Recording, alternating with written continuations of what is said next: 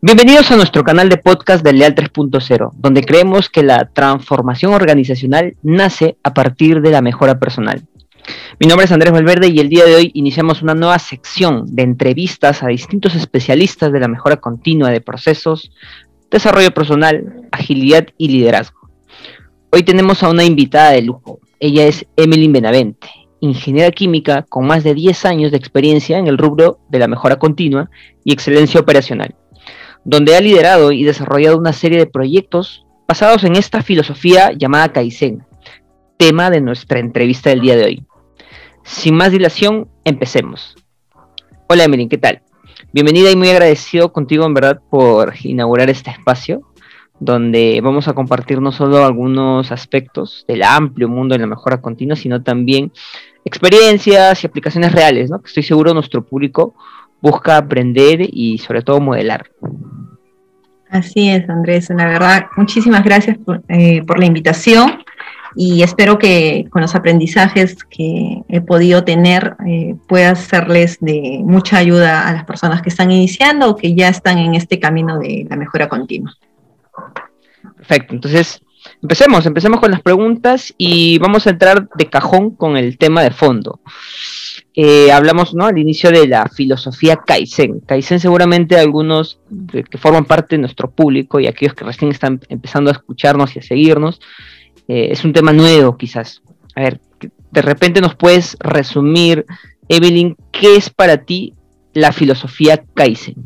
Si bien Kaizen es una palabra japonesa para los que ya lo conocen, eh, su traducción al español es mejora continua, Pero para mí Kaizen es como dijo Masaki ¿no? es tan simple ese significado. ¿no? Masaki Ima es un maestro de la calidad que menciona en sus entrevistas que Kaizen es la mejora de todos los días, que involucra a todos y está en todos lados. Por ello, estar en modo Kaizen significa que siempre podemos hacer las cosas mejor día a día, sea en el ámbito laboral, sea en el ámbito social o en el personal. Perfecto. Entonces, o sea, Kaizen no se encierra solamente una aplicación en una empresa, una organización, ¿no? Que quizás de repente algunas personas pueden creer. Mencionaste también que a nivel personal se puede aplicar. Y eso despierta un poco la curiosidad, ¿no? ¿Cómo las personas pueden aplicar Kaizen en su vida diaria? Ya. Bueno, si uno desea aplicarlo en su vida diaria, pues tengo dos cosas, ¿no? Uno, primero empezando a revisar tus hábitos. Revisa tus hábitos y seguramente te encontrarás con algunos que no te hacen bien. El comer mucha grasa, el fumar mucho, no te hacen bien para la salud. Otros que de repente andas medio flojo, por ejemplo, el no hacer actividad física. ¿no? Eh, y eso te contrae y te perjudica. Pero, ok, ¿qué hacemos al respecto? ¿Cómo lo podemos cambiar? Entonces, eh, en este caso yo te voy a hablar de uno específicamente. A mí me dolía mucho el tema de la espalda, producto del estrés, producto del día a día de los trajines.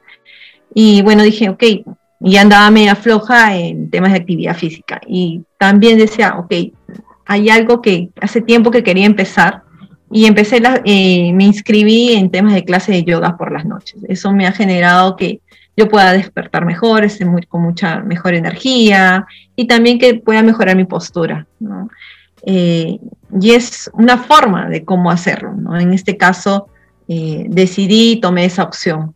Pero también, en ese caso, yo hice la inversión de, dinero, ¿ok? ¿no? Para poder mejorar, generar ese cambio en mi vida.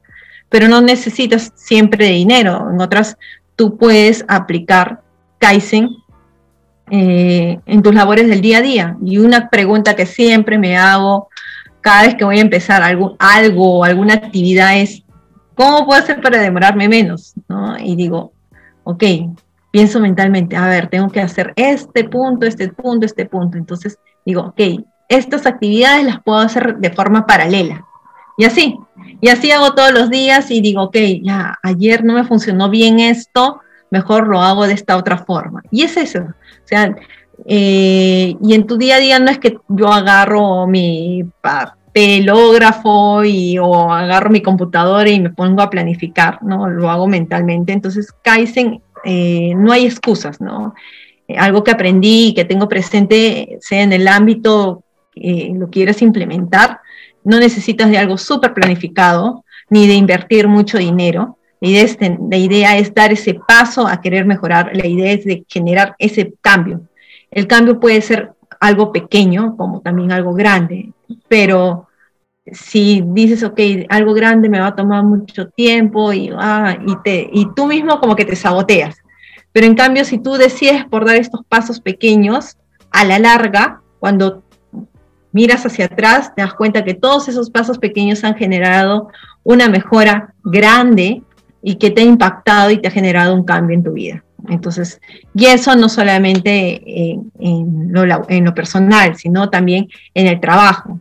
Uno no necesita comprar una máquina como para ser mucho más eficientes o tener más personas para ser mucho más eficientes. Uno puede ver los procesos y darse cuenta eh, qué cosas puedes eliminar, qué cosas puedes hacer mucho más eficientes. Perfecto, Emily. Eh, entonces, sí, o sea, a nivel personal uno puede aplicarlo en distintos aspectos, ¿no? El financiero, la salud, en nuestros hábitos, como mencionas tú.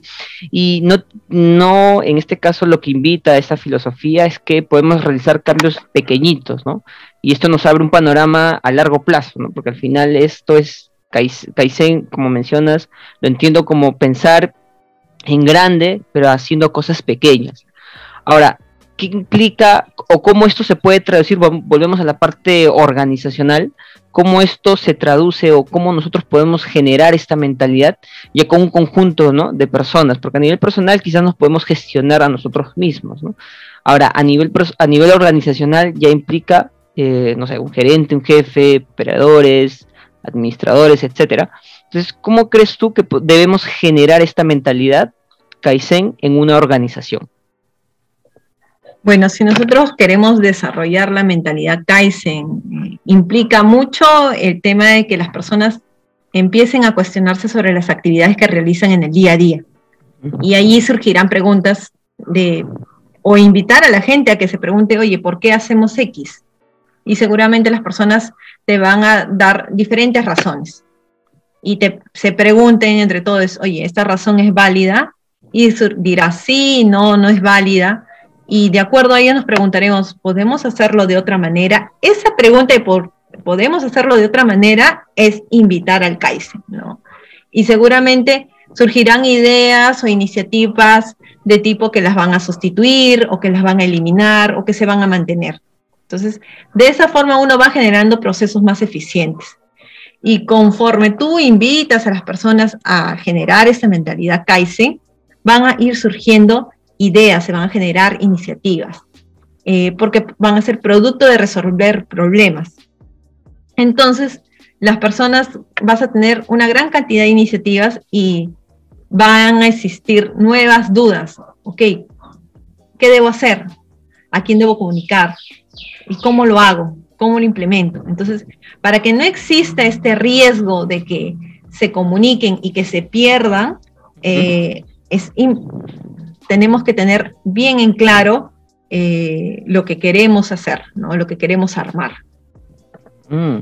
O sea, es como que debemos ir pensando cómo recogemos, cómo administramos estas ideas, ¿no? Entonces esto me viene en la mente el pensamiento sistémico, ¿no? O sea, como sistema, ¿cómo podemos trabajar? Entonces ahí a mí me sale una duda ahí, Emily. ¿Cómo crees tú que debemos empezar a gestionar este sistema de ideas que, que nos nos mencionas. Ya, aquí es importante no improvisar. Hemos hablado del tema del sistema. Eh, un sistema es una serie de pasos, un esquema. Y para poder armar este esquema, este sistema que queremos tener en la organización, es importante contar con el compromiso de los directivos, ya que de ahí parte el lineamiento.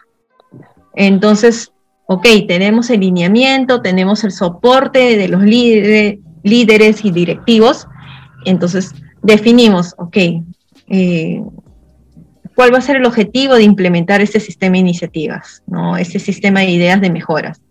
Entonces, un ejemplo, que en este caso te hablo de uno propio, es que, nosotros queríamos eh, generar un sistema de iniciativas y necesitamos, nuestro objetivo era establecer un canal eh, o que establecer canales para que las personas identifiquen e implementen sus iniciativas y de esta forma se sientan parte de las mejoras de sus áreas. Ese era nuestro objetivo. Entonces, segundo, ok, con el comité se define, ok, cuáles van a ser los objetivos, en qué indicadores los vamos a ver, en cómo los vamos a monitorear. Uno de los ejemplos de los, de los, indicadores que manejábamos eran los números de eventos Kaizen, el número de iniciativas que se implementaban, el número de iniciativas que se reportaban, eh, en este caso el número de, personas que participaban en los eventos, el número de personas que se capacitaban eh, en el tema de las mejoras y en la metodología. Y mm. una tercera parte es, ok, ya tienes los objetivos, ya tienes el equipo, tienes los objetivos que, se van a desarrollar, ok, otra parte es cómo lo vamos a visualizar, qué comportamientos. A ver, un sistema eh, no se implementa por implementar, sino, sino de acuerdo al comportamiento que deseas generar en las personas, que estas están alineadas al propósito de la, organización. Ok, ¿qué comportamientos queremos ver a nivel de operario, a nivel de supervisor, de los líderes, de los jefes, de los directores? Entonces, un comportamiento es, oye, que veamos, que sea visible, que se aplique el análisis de causas otro comportamiento es ver que se realiza Gemba a nivel de supervisores, ¿no? porque el operario no sale de su labor, sino un supervisor puede salir, o un jefe, ¿no? que salga y aplique un Gemba. ¿Y qué es Gemba? Pues es ir al lugar de los hechos, dónde están los problemas, dónde se agrega valor. Y cuarto punto es que ya cuando tienes todo ese eh, esquema y, claro eh, a nivel de objetivos y el equipo, eh, está el armar el plan. Este plan tú te guías con el PDCA y seguramente en la parte de planificar es clave que incluyas, ok, si tenemos iniciativas, ¿cómo hacemos para implementarlas? Y entonces, ¿qué herramientas vamos a enseñar a las personas para que las puedan implementar? Porque como habíamos hablado de Kaizen, van a existir eh, iniciativas muy simples que implementar, que van a ser Just Do It, como también iniciativas que van a necesitar un tema de análisis, un tema de metodología. Entonces, ¿qué herramientas vamos a necesitar enseñar a las personas? Entonces, se definen qué herramientas se van a armar eh, y de esa forma se arma el plan de entrenamiento. Entonces, aquí es clave esa parte que se tiene que incluir sí o sí, no se olviden eso. Y es clave que el sistema de iniciativas lo anexes con un sistema de gestión diaria, que esto pues parte desde el lineamiento de los objetivos que salen y se cascadean a nivel directivo a, los diferentes niveles y que en estas reuniones diarias surgen ideas de mejora. Y entonces, ok, ahí tienes un canal donde están surgiendo las ideas de mejora. Entonces, es importante que allí eh, la gente tenga claro cómo se va a tener el, el, flujo que van a seguir estas iniciativas cómo se van a comunicar, se van a reconocer, no se van a reconocer. Entonces, es importante tener claro eh, en un sistema estos puntos. Perfecto, perfecto. O sea, mm, al final es generar esa robustez que tiene todo sistema, ¿no? Y alinearlo sobre todo a la estrategia, ¿no? De la organización, porque si al final no se alinea a los objetivos que la organización tiene, pues de repente esto no puede ser aceptado desde, primera mano, ¿no?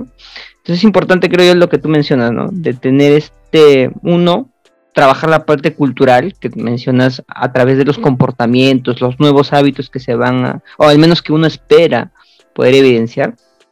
Y lo otro es alinearlo a la estrategia, ¿no? A través de un plan. Eh, entonces, quiere decir que esto va a tener impacto a nivel personal, a nivel de, eh, no sé, incluso los inversionistas van a poder ver ciertos beneficios. Pero, mm, a ver, un poco aterricemos la idea, Emily. ¿Cuál crees tú realmente que son los beneficios de este sistema de iniciativas de mejora? Bueno, algunos de los beneficios importantes que tienes al establecer un sistema de iniciativas o ideas de mejora es que a nivel de persona, pues vas a tener personas y trabajadores mucho más motivados, personas que están empoderadas eh, y que van a confiar en sus líderes. Por ejemplo, tengo el caso de que algunas personas que siguieron este plan de entrenamiento eh, les gustó mucho y, tuvieron esa, esas ganas de, ir más allá y no quedarse solamente con la educación secundaria que recibieron, sino el querer formarse y ser ingenieros. Entonces, estos chicos, eh, pues los he visto formarse y llegar a ser ingenieros y, lo bonito y lo satisfactorio para mí que fue que te mandaban, eh, mira, ya lo logré, me decían mis, ¿no? Mira, yo lo logré, mis, y acá está mi certificado, mira, y acá está, acá está mi diploma, mira, voy a sustentar, mis, necesito hacer tal cosa. Entonces, los ibas acompañando. Ese es satisfactorio porque estos chicos eh, pudieron generar ya, salir de ese rol de operario y tener una promoción. Algunos llegaron a ser encargados del MECEN, otros analistas y luego con el tiempo llegaron a ser este, ya supervisores cuando terminaron su carrera. Entonces, el tener este soporte por la dirección, el tener, eh, hace que el tema del entrenamiento no quede solamente allí, sino sea algo mucho más trascendental. Entonces, a nivel de personas, pues se genera eso, algo, algo muy, muy bueno. Y bueno, a nivel de procesos, pues vas a generar procesos mucho más seguros, eh, eh, de, reducir y eliminar riesgos que se te puedan presentar tanto para la persona, eh, pues vas a tener procesos con menos reprocesos, porque vas a, vas a tener una calidad a la primera, menos desperdicios que te demanden tiempo, entonces los vas a, vas a ser mucho más eficiente en esa parte. Y bueno, tú sabes que todo el tema de los desperdicios, eh, que sabemos que son actividades que no te agregan valor, pero sí te implican un costo, pues vas a hacer, vas a reducir de manera en esa parte, ¿no? Costos. Y como habíamos mencionado, el cuestionarse es preguntarse por qué lo estamos haciendo, pues también te genera ahí en este, tengo otro ejemplo, ¿no? Por ejemplo, uno de estos chicos que te mencionaba, nosotros teníamos un caso en que los desperdicios se eliminaban en, en bolsas transparentes. Y entonces el chico dijo, pero ¿por qué eliminamos en bolsas transparentes? ¿Por qué lo hacemos así? Y bueno, ya al preguntarse, indagar por logística, pues no hubo un sustento razonable. Entonces dijo, bueno, usemos bolsas negras. El chico súper, eh, en este caso, cuando uno implementa el sistema de iniciativas, es que las personas le hagan el acompañamiento y sea esta persona eh, que tenga el interés de querer implementarla. Entonces esta persona fue con la gente logística y le dijo, mira, ¿sabes qué? Queremos bolsas negras. Él mismo se, se empoderó a hacer pruebas. Claro, en este caso es importante tener el soporte y llevarlo de la mano, ¿no? Porque si él se le presentaba cualquier dificultad, ahí están los líderes para poder eliminar cualquier tipo de, resistencia y, y, darles el soporte adecuado, ¿no? Entonces, eh, usamos bolsas blancas y de esa manera uno puede reducir eh, los costos en temas de suministro. con una idea tan simple como esa, ¿no? Y, tan obvia sobre todo, ¿no? que toda la vida veníamos eh, eliminando desperdicios de esa forma. Entonces, ese tipo de, ejemplos simples y, obvios es lo que el tema del sistema de iniciativa desea generar, ¿no? desea captar. Eh, pero sí, pues hay cosas mucho más complejas que de repente te tardan más eh, tiempo en implementarlas y en desarrollarlas, pero también el beneficio económico puede ser mucho más grande. Pero es parte de, hay iniciativas de todo tipo.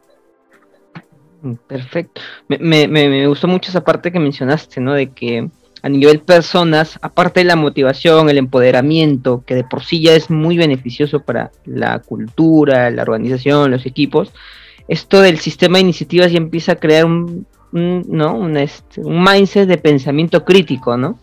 Ya la gente empieza a cuestionarse, y empieza a salir de la perspectiva en la que se encuentra normalmente que el día a día genera y empieza a ver otras cosas que parecen ser de sentido común, pero no son práctica común, ¿no? Esa llamada obviedad, ¿no? Entonces, eh, y la proactividad, ¿no? También porque ya la gente está impulsando y quiere, ¿no? Que su idea se concrete, entonces ya genera ese bueno, acá en, el canal de Leal, 3.0 hablamos mucho acerca de la contability, ¿no? Del hacerte cargo, ¿no? De tomar responsabilidad, ¿no? E, es muy importante eso que mencionas. Y ahora recordando la, pregunta anterior, mencionaste acerca de lo importante que es tener un plan, un sistema, eh, tener en claro cuál es el flujo que las ideas o estas iniciativas se van dando y muchas de ellas, o creo, creo que la mayoría de las que se concretaban eh, al menos, decantaban en que una vez que ya se implementa este, esta idea, esta iniciativa, ahora es momento de reconocer, ¿no? Porque esto también va a trabajar mucho el tema de la motivación cuéntanos o en base a tu experiencia eh, o de qué manera tú has aplicado el reconocimiento de estas iniciativas de mejora. ¿Qué nos puedes comentar ahí, Emilia? Mm, ya. Bueno, para reconocer tú lo puedes hacer de, diferentes formas. Puedes hacerlo en público o también lo puedes hacer en privado. en este caso, los temas de reconocimientos que nosotros hemos aplicado o que hemos aplicado con los líderes es una forma simple es en las reuniones juntar a todo el, a todo el equipo, que el líder junte a todo su equipo y reconocer a la persona o las personas que han implementado sus mejoras, ¿no? Eso es bueno porque en ese, ese espacio es donde se comparte el aprendizaje. Entonces, esa era una ventana en donde se puede reconocer a la gente. Otra forma de reconocer eres es importante de comunicarlas y que la persona se sienta a gusto en ver su mejora ahí implementada y decir, no, yo la implementé. Entonces, tener afiches o tener murales en donde se muestra la iniciativa y donde cuenta su iniciativa. Entonces, eso es también es importante.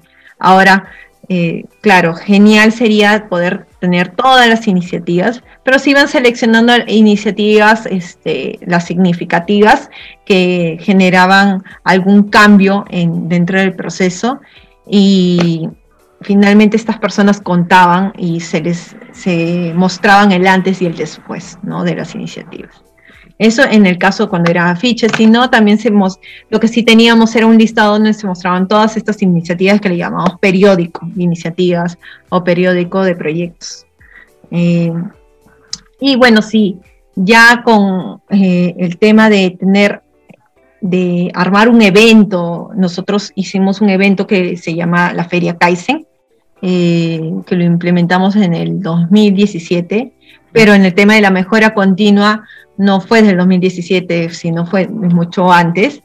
Entonces, claro, empiezas eh, de una forma a reconocer a la gente y ya vas generando eventos conforme los comportamientos y la madurez eh, de esta mentalidad se va formando. Entonces, ok, generamos un evento donde las personas participaban con sus iniciativas. Eh, yo te mencioné hace un momento sobre que habían iniciativas simples de implementar y también iniciativas un poco más complejas que necesitaban de una metodología para poder implementarse y esas les llamamos proyectos. Entonces nosotros teníamos dos tipos, las puntuales y proyectos. Entonces, las puntuales nosotros realizábamos un evento de forma trimestral y donde se mostraban estas iniciativas y tenías criterios para poder evaluarlas. Entonces, se seleccionaban las iniciativas más destacadas en ese punto y pasaban a participar en un evento central que era a fin de año. Pero finalmente en, cada evento trimestral se iban reconociendo estas iniciativas, ¿no? Puede ser con un almuerzo, eh, en este caso con sus compañeros, eh, era una forma de reconocer. Y ya en el caso de proyectos que sí, pues no eran de seis meses eh, y bueno, sí, se presentaban en, al final de año, pero era importante que es parte del sistema de iniciativas, que se les hiciera seguimiento. Entonces ya en el evento central, que era el sistema de reconocimiento, bueno, que este evento de reconocimiento llamado Feria Kaizen, pues en este caso el equipo que conformaba Mejora Continua decíamos, ok, ¿cómo hacemos para que se genere una bonita experiencia y donde la gente viniera a apoyar a los equipos? Entonces pues se decoraba bonito el, auditorio con, afiches, con globos. En este caso, pues cuando ya se hacía la premiación, por así decirlo, eh, armamos un podio, en este caso solicitamos el soporte a alguien de mantenimiento, nuestro carpintero, y lo armó bien bonito, lo pintó, teníamos un podio para que podamos designar el primer, segundo, tercer puesto. Eh, dimos diplomas a todas las personas que participaron en el transcurso de, sus iniciativas, eh, se les dio trofeo, en este caso se decidió dar al primer puesto, medallas para el primer y segundo, tercer puesto. Y si te das cuenta, lo que yo te estoy mencionando no es algo, oye, ya vamos al primer puesto, sino todo eso tienes que tú planificarlo. En esta parte, de lo que les mencioné, el tema del PSA, así como que mm. eh, planificas para un sistema de iniciativa, también para el sistema de, tema de reconocimiento, este evento, también planificamos todo ello y esto, establecimos bases.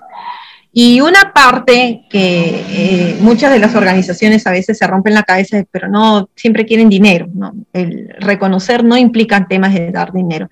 Pero en este caso la organización optó en dar un vale económico para eh, ciertos proyectos que en este caso sean premiados eh, y en eso pasaba por filtros, ¿no? Pasaba por el filtro de las jefaturas, de gerencias y el director y los directores, ¿no? Y con personas invitadas. Entonces, ok, cuando pasaban estos filtros se escogían los ganadores y a estas personas se les daba este, este vale económico. Entonces, eso era lo genial. Entonces, eh, todas las personas, y esto no era algo oculto, sino era algo transparente porque persona que decidía, que, que quería mostrar su iniciativa, tenían claro cuáles eran las bases. Entonces, eso es importante, ser transparentes en ese punto.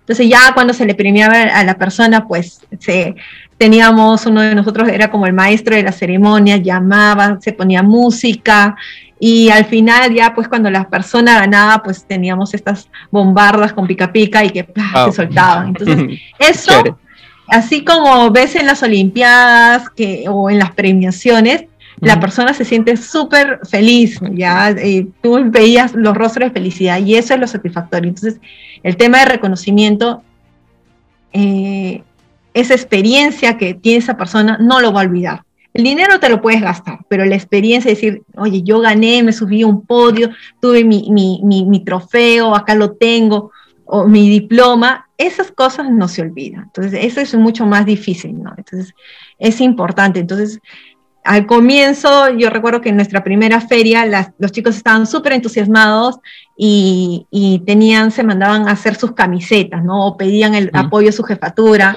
o algún compañero de compras que pudiera conseguirle este, polos, ¿no? Que se tenían dentro de la empresa. Entonces se venían con sus polos o se venían todos, ya se ponían de acuerdo cómo venían. Y así, y a los años siguientes, pues no, ya no era solamente con eso, sino ya eh, se mandaban a hacer banners mismos, las jefaturas mandaban a hacer banners de, apoyo a la gente, traían sus, sus, sus cosas para hacer sus barras, pero obviamente cuando exponían todos eran en silencio, todos, sí había un tema de comportamiento de que se respetaran las personas, pero era genial. Todo ese, ese evento eh, iba a ir este, conforme pasaban los años y pues se hacía mucho mejor. Entonces, eh, al comienzo empezó con, solamente con ideas de planta y ya en el tercer año ya se, pues, se tuvo soporte y participación de gente de, recursos humanos, gente de costos, gente de marketing. Eh, y eso es chévere, ¿no? ese, es el tema del evento. Ah, y bueno, sí, eso es una, esa es una ventana y bueno, ya como para una otra forma de ser el tema de reconocimiento es, aquí en Perú tenemos competencias. Entonces, esa era una forma. Decíamos, ok, la persona, el, equipo que ganara el primer puesto se iba a competir en esta competencia. Entonces, se les pagaba la competencia y se iban. Entonces, pues ahí eran todo un tema de, que mm, tenían mucho miedo a romper con ese miedo, ¿no? Entonces, ahí por eso te decía que uno de los beneficios era que ganabas el empoderamiento, porque personas que tenían miedo en hablar en público, pues ya ganaban esa seguridad. Mm. Y competían, y competían, y pues si ganaban el primer puesto se les prometía para competir en el extranjero, y se, se llegó a competir en el extranjero. Entonces, y estas cosas se logran simplemente porque hay un compromiso y un lineamiento a nivel de dirección. ¿No? Si la dirección apuesta por ello, pues las cosas son mucho más eh, simples en tener este soporte, pero no es simple implementarlo. Eso no, eso no, confundamos esa parte. Correcto, sí, o sea, de todas maneras, es todo un trabajo, como todo sistema, que van haciendo y sobre todo también va madurando, ¿no? Con el tiempo. Eh, poco a poco se va teniendo estos éxitos rápidos o conocidos como quick wins, ¿no? Donde ya la dirección empieza a, de algún modo decir, oh, esto sí está funcionando, entonces vamos a dar un poquito más de lo que en algún inicio se, se dio. ¿no? Y a nivel también de la gente o las personas también van teniendo esta percepción, ¿no? A medida que este sistema madura. Genial, qué, qué, qué, qué chévere la, experiencia que nos cuentas, Emilia. En verdad, yo creo que esto va a aportar muchas ideas también a las personas que nos escuchan. A nivel personal también, confieso que sí, o sea, hay muchas ideas que recojo de lo que tú mencionas. Y eso es interesante, ¿no? De compartir estos temas. Sabemos que nada es perfecto, de todas maneras, ¿no? No todo es color de rosa. Porque tú mencionaste algo interesante de, ¿no? Este, de que a veces esto es difícil al inicio, ¿no? Ahora, me sale, me, sale una curiosidad, ¿no? Me, empiezo a cuestionar y, aquí te suelto la, siguiente pregunta. Eh, para ti, ¿qué fue lo más difícil eh, al momento de generar esta mentalidad Kaizen? Ya, bueno, la resistencia al cambio. Resistencia al cambio en los diferentes niveles, a nivel operativo, a nivel de jefes, eh, pero a nivel de jefes era mucho más fácil conseguirlo, ¿no? Porque eh, tenías un lineamiento de la dirección, tenías unos objetivos. Quieras o no, a, veces es, es eh, difícil, pero cuando como se dice, hay una diferencia entre involucrados y comprometidos. Había líderes muy comprometidos que la verdad lo, vivían como involucrados, bueno, es parte de mi objetivo, ya, aunque hay que generar. ¿no? Al comienzo es así, no es, no te voy a decir, oye, sí, todos ya somos hincha camiseta, no. Entonces, pero conforme iba avanzando, se iban dando cuenta que realmente generaban beneficios, ok, esa resistencia se iba diluyendo Igualmente a nivel operativo. Un tema difícil era en que los operarios tienes, trabajas con personas de diferentes edades y las personas, normal, algunas eh, personas que ya de mayor edad, pues sí, tenían años haciendo las cosas de una misma manera. Entonces, ¿cómo ibas con ellos para poder eh, decirles que sí, esto es posible, esta mejora que, que, que, se ha visto con los demás compañeros se puede implementar. Entonces aquí el tema de la resistencia es, ok, mira, te, está perjudicando de esta forma, mira, te puede generar estos beneficios. Entonces, básico y en el primer punto para poder gestionar esta resistencia al cambio es generar el sentido de urgencia el generarle a las personas que ese cambio realmente lo necesitan. Oye, queremos generar la mentalidad Kaizen, pero ¿por qué queremos generar la, generar eh, la mentalidad Kaizen? ¿no? ¿Para qué? Ah, ya, queremos tener procesos más eficientes, pero mira, esto, mira estos, a, a, un ingeniero, a un líder, un jefe, tú les vas a ir con datos, con información. Tú no le puedes vender el lenguaje de, de la misma forma. Entonces, tú les comentas a ellos y les convences de todo lo que se puede lograr. Pero a un nivel operario, ok, mira, ya con ellos de repente en la práctica, le dices, mira, si nosotros hacemos esto, podemos hacerlo mucho más simple en tu día a día. Entonces, de esa forma se lograba. Igual, al comienzo renegaban, ¿no? Eh, pero es muy importante el equipo que va a formar parte de generar esta mentalidad Kaizen, tener diferentes actitudes que, se va, que, que, van a ayudar a que esto avance, ¿no? Una de las actitudes es importante la persistencia, eh, la empatía, comunicar de forma efectiva. Y son cosas sonadas que siempre te solicitan en diferentes puntos, ¿no? Pero es, es básico. Y la verdad es mucha paciencia, persistencia y paciencia. ¿Para qué? y buen humor. y, la idea es que tú generes esa confianza eh, con la gente. Tú puedes generar, no netamente le va a seguir una de las cosas que yo, por ejemplo, hacía, y en este caso recuerdo mucho a un señor que es de mayor y también pertenecía al sindicato. Normalmente la gente tiene miedo a la gente del sindicato, pero no, es una persona igual que todos, eh, pero simplemente su decisión es por, por X motivos.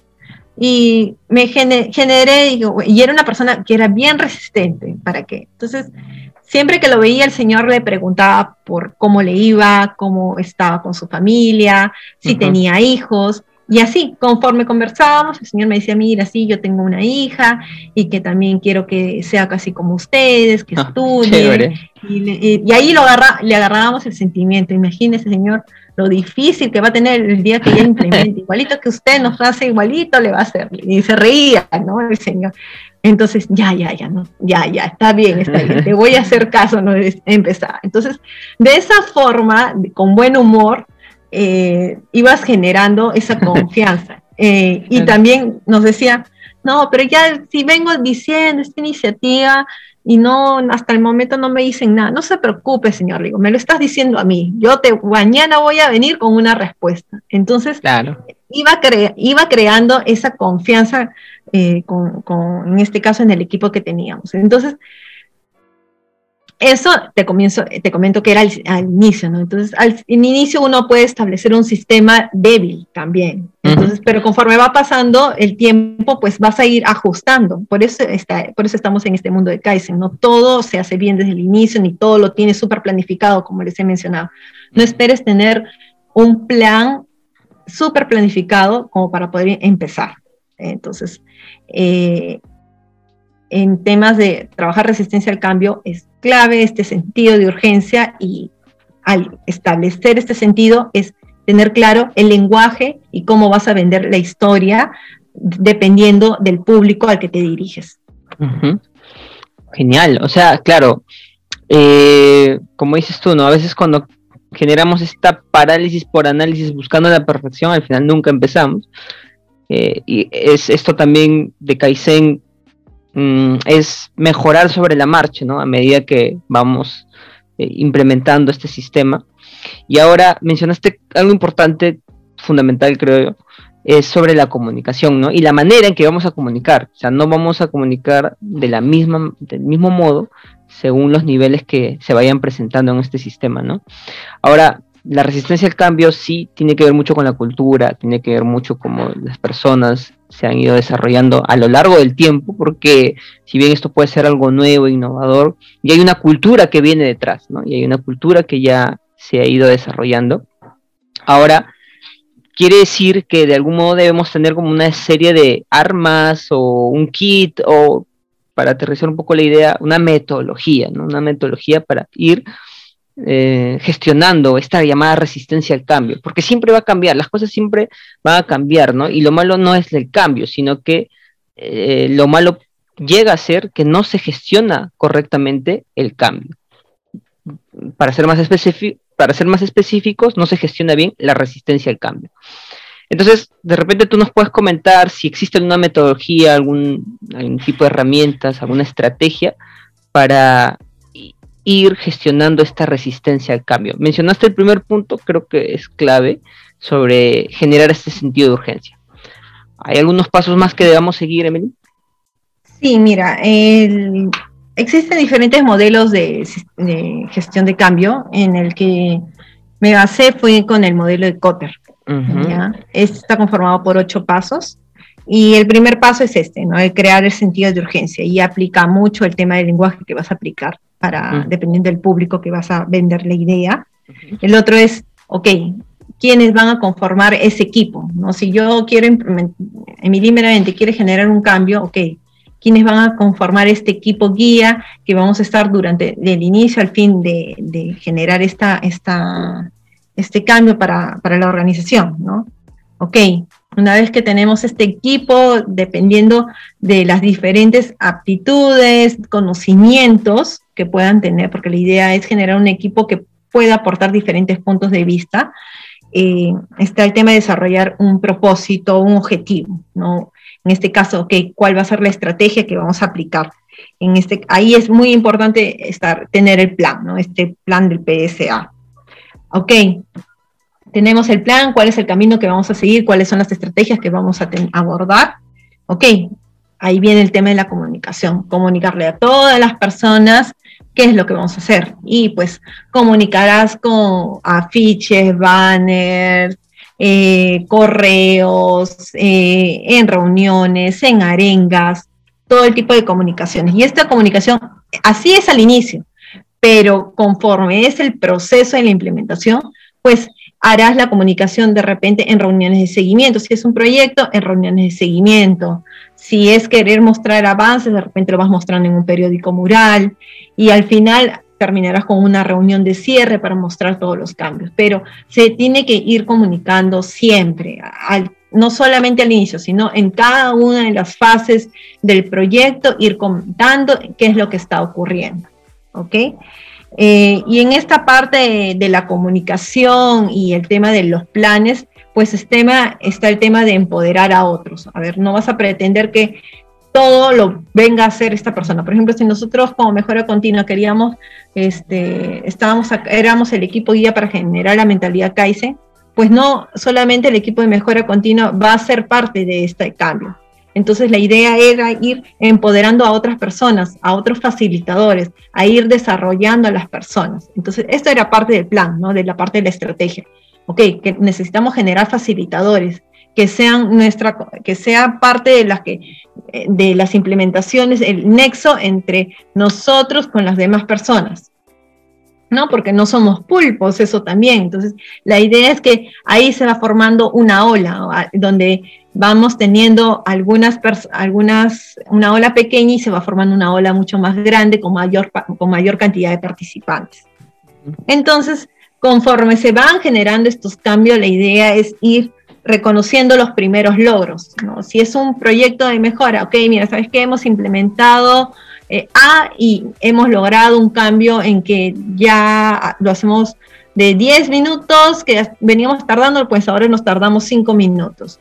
Ok, mira, ¿sabes qué? Antes en un sistema de mentalidad Kaizen, oye, ¿sabes qué? De antes que teníamos 10 iniciativas que venían reportándose, realmente no eran 10 iniciativas, ahora son 20 iniciativas que reportaban y bueno, ahora con el tema de implementación, pues están reportando el 30%, ¿no? Porque eh, es una forma, es un ejemplo, ¿no? Finalmente, entonces, la idea es ir reconociendo esos primeros logros. ¿Por qué? Porque cuando tú comunicas esos primeros logros, la gente, los interesados que, que te comenté al, al inicio, el tema del sentido de urgencia, va diciendo, ok, sí, sí está funcionando. Entonces, este es el camino. Entonces, de esa forma tú vas diluyendo esa resistencia. Entonces, una de las cosas que te dije eh, era no rendirse, ¿no? La persistencia y la paciencia es, no va a ser fácil el camino, entonces la idea es no rendirse, es darse ánimo con el equipo, es darse cuenta de lo que se están, es reconocerse a sí mismo y también hacerse un feedback, ok, ¿qué estamos haciendo bien? ¿Qué podemos qué no estamos haciendo bien? ¿Cómo podemos mejorar? Es responder de manera ágil ante las dificultades. Entonces, esa es una forma de no rendirse. Si no estamos haciendo algo bien, ok, reaccionemos rápido. Y bueno, de esa forma se va creando una nueva cultura. Ya cuando se genera esa transformación, pues generas nuevos hábitos, nuevos comportamientos, eh, nuevas acciones, nuevas formas de hacer un proceso. Y pues aquí es, es básico, si vas a crear una nueva forma de hacer algo, pues es comunicar nuevamente, comunica si vas a, generar un nuevo proceso, comunica, capacita a las personas, hazle seguimiento para que realmente se forme esta cultura. Entonces, eh, de esa forma es como uno se empleaba el modelo de Cotter. Tú lo puedes emplear desde un proyecto, teniendo como en, base el PSA, como también en algo, como en programas como el que te he mencionado, en un sistema de iniciativas, este, este ejemplo. Perfecto, Emily, genial. Sí, o sea, de todas maneras, esta resistencia al cambio siempre se va a dar y el modelo que tú nos compartes me parece súper interesante. Eh, ahí seguramente las personas que nos están escuchando ya lo van a poder de algún modo eh, alinear a la, o adaptar sobre todo a la realidad, ¿no? Porque las realidades de por sí son diferentes, ¿no? Hay algunas cosas que sí se repiten, pero hay cosas muy propias del clima que se vive dentro de la organización. Eh, bueno, de verdad, desde ya muchas gracias, Emily, por, por el espacio, por compartirnos tus experiencias. La verdad, he aprendido muchísimo también eh, de lo que nos has compartido el día de hoy. Y bueno, quisiera cerrar esta entrevista, esta, esta sección, con algunas reflexiones que tú nos puedas compartir, reflexiones, recomendaciones que nos puedas dar, Emily. Una primera recomendación, si se desea generar este mundo y este pensamiento de la mejora continua, pues es invertir en el entrenamiento de las personas. Es básico eh, capacitar a la gente eh, y tener en claro en qué herramientas quieres formarles, como les había comentado. Otro punto importante que les recomiendo es, pues, antes de implementar cualquier tipo de mejora, mm, detenerse y preguntarse el por qué, para que pueda surgir una correcta solución. ¿ya? Porque ese es el pensamiento científico, ¿no? El, tema de la solución de problemas y preguntarse, ¿no? Yo les mencioné que lo que implica generar la mentalidad es cuestionarse. Entonces, esa es una segunda recomendación. Ya, y pues es básico que el equipo que vaya a empezar a formar esta mentalidad Kaizen, pues esté conformado por los directivos. Porque con los ejemplos que les he dado, eh, ahí han visto que si no fuera o no se hubiera tenido este soporte, no se hubieran logrado o generado algunos espacios para que la gente se empodere y se motive. Y como aptitudes, eh, les sigo haciendo énfasis en que mucha persistencia y que no se rinda. Entonces, eh, eso es importante y pues un sistema el que se vaya a implementar, sea un sistema de ideas de mejora, un sistema de reconocimiento, un sistema 5S, un sistema de control visual, pues todo este tipo de cosas sí necesita planificarse y no lo trabajes a solas, sino trabajalo con los líderes. Y un sistema es para que muevan los comportamientos que se desean cambiar dentro de la organización. ¿no? Entonces, eh, no implementemos herramientas por implementar. Eh, existen muchas formas, muchas metodologías, pero no implementemos por implementar. Pensemos realmente que las herramientas que vamos a implementar van a generar el comportamiento que deseemos transformar, porque finalmente con este comportamiento que vayamos a generar, va a ser que los resultados que vayamos a obtener son los que agregan valor para la organización. Entonces, todo ello tiene que estar alineado con ello. Entonces, sistemas, comportamientos, objetivos, personas, aptitudes, hábitos son los que se necesitan tener en cuenta para generar una mentalidad Kaizen dentro de la organización. Perfecto, al final eso es como que lo que mueve la aguja, ¿no? Trabajar el sistema, trabajar a las personas y qué mejor que también tengamos un buen soporte a nivel de sponsor, ¿no? Eso es algo clave también el liderazgo de la organización tiene que hacerse presente para que estos grandes cambios también se vayan dando. Claro que sí, ¿no? Empieza desde abajo, podemos iniciar cambios. Sin embargo, desde arriba también esto eh, es, como dicen, ¿no? Es top down a down top, ¿no? O sea, tanto de arriba a abajo como de abajo a arriba, ¿no?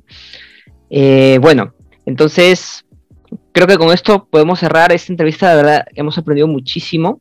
Sabemos que la mentalidad Kaizen, como hemos aprendido el día de hoy, puede aplicarse de forma integral a nivel personal y también a nivel organizacional. Hoy Emily nos compartió desde su experiencia cómo desarrollar esta mentalidad en una organización. Sabemos que existen distintos caminos y hoy aprendimos uno de estos caminos, el sistema de iniciativas de mejora. Un sistema con un impacto a nivel cultural, sí, a nivel estratégico, y estas son dos razones importantes para tomar en cuenta esta forma de desarrollar este mindset Kaizen, ¿no? Este, esta mentalidad Kaizen. Y como plus también hemos aprendido cómo gestionar la llamada resistencia al cambio, que desde ya te adelanto va a ser un tema en nuestras próximas entrevistas. Si te interesa seguir aprendiendo sobre este apasionante tema y otros relacionados a la mejora continua, agilidad, desarrollo personal y liderazgo, síguenos en nuestras redes sociales de Leal 3.0, donde creemos que la transformación organizacional nace a partir de la mejora personal. Mi nombre es Andrés Valverde y nos vemos en un próximo capítulo de nuestro canal de podcast. Un abrazo y muchas gracias. Muchas gracias por la invitación, Andrés.